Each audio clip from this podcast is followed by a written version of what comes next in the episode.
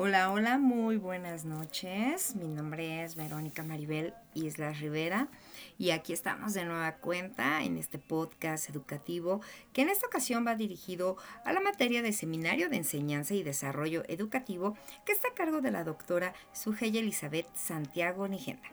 Y bueno, ahora vamos a hablar un poquito sobre dos... Eh, corrientes, pudiéramos tomarlo así, que es pedagogía autogestiva y la pedagogía no directiva. Bueno, eh, eh, esto tiene como temática general las tendencias pedagógicas en la realidad educativa actual que fue un pequeño extracto que se leyeron capítulo 4 y 5, donde los autores Ojalvo y Castellano nos van a dar un panorama en estos dos aspectos, pedagogía autogestiva y pedagogía no directiva. Y sin más preámbulo, vamos a comenzar con la primera parte que es un poquito de la historia de la pedagogía autogestiva, ¿no? Que esta ya nos habla un eh, de la diferencia. Comienza siendo una diferencia entre las escuelas que tienen eh, modernas en aquella época y con lo tradicional. Eh, es muy importante marcar que la organización escolar se vuelve algo novedoso y algo muy, muy audaz, audaz. Esta historia va tomando auge en Francia por ahí de 1968 y nos está manejando el término de autogestión como unificador de diferentes movimientos existentes. Es decir, que aquí va a llevar ya la toma de conciencia de cada estudiante en este caso o de cada persona que puede y debe renovarse. Es decir, en este caso, que va a marcar esa responsabilidad que va a absorber el estudiante dentro de su propio aprendizaje.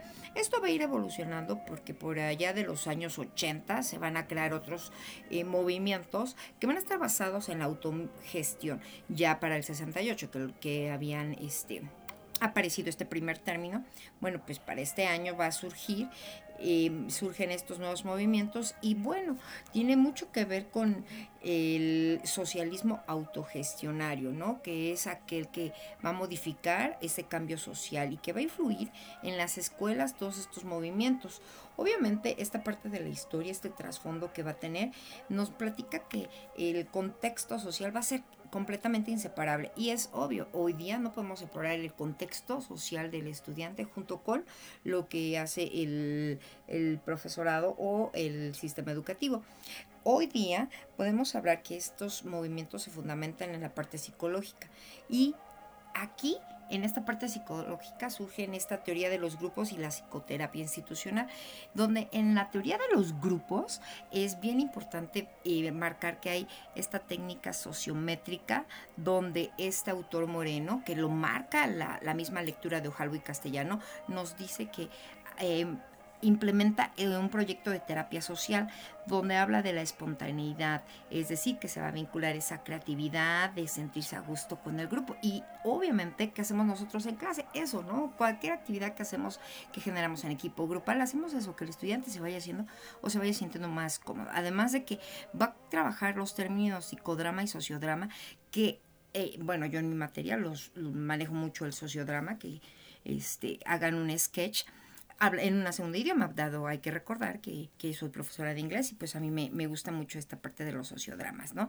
Y que estos métodos eh, enfocan o arrojan ese modo de expresarse de manera más dinámica con base a una temática general y bueno, poco a poco se van mencionando estudios afectivos y sí es bien interesante esta parte que, que nos van mencionando. Después encontramos a Lewin, fundador de esta dinámica, de la dinámica de grupos, donde nos va a decir que este grupo es un sistema interdependiente. Entonces, bueno, al volverse una dinámica de grupos se vuelve más novedoso y que va afectando los elementos que poco a poco van componiendo a su alrededor y a los mismos eh, participantes del grupo.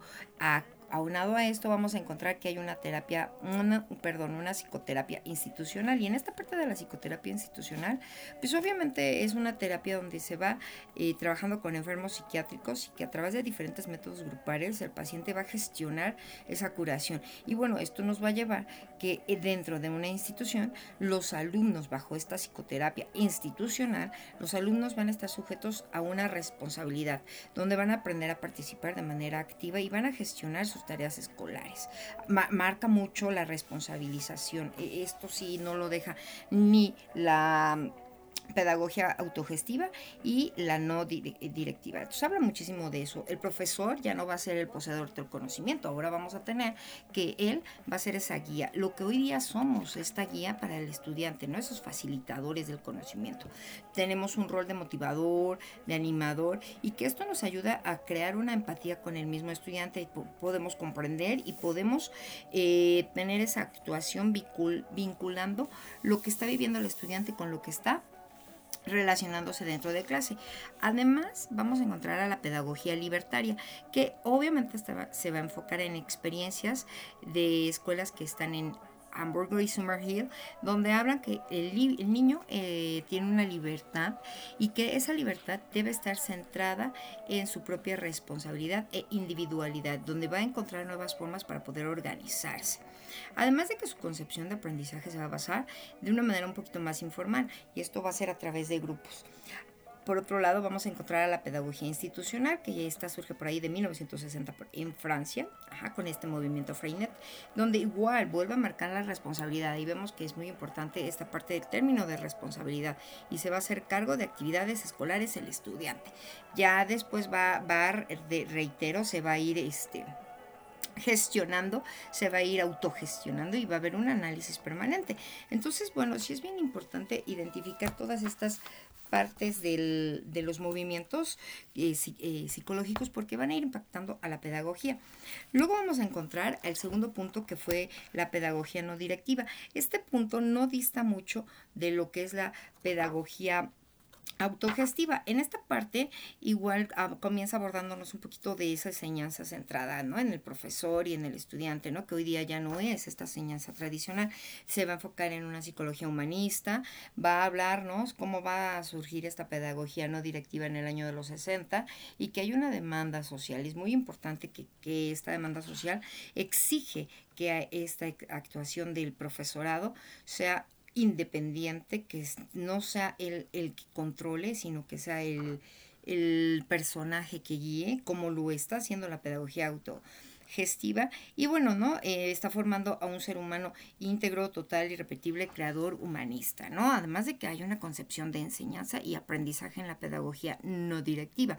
El, el profesor va a, a dar, a alumbrar ese camino y obviamente va a haber un reconocimiento de autodeterminación para el estudiante. ¿no? Después tenemos esta parte de las condiciones para la facilitación del aprendizaje y los recursos de la facilitación del aprendizaje. Eso es bien importante. ¿Por qué? Porque en las condiciones nos habla de esa autenticidad, de facilitadores que hay. Y posteriormente vamos a ir encontrando que el mismo estudiante va a confiar en el profesor y que esto va a ayudarnos a que se exprese con mayor libertad.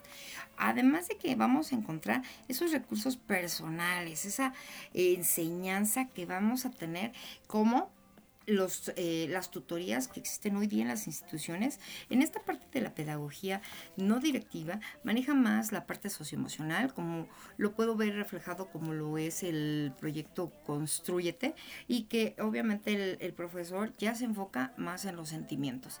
Entonces es muy importante eh, ver que estas dos son preámbulo para lo que nosotros estamos viviendo hoy día dentro de nuestro sistema educativo y lo cual tiene total cavidad para el aprendizaje del estudiante eh, y que éste le ha ayudado a ser más empático y finalmente lo responsabiliza de su propio aprendizaje.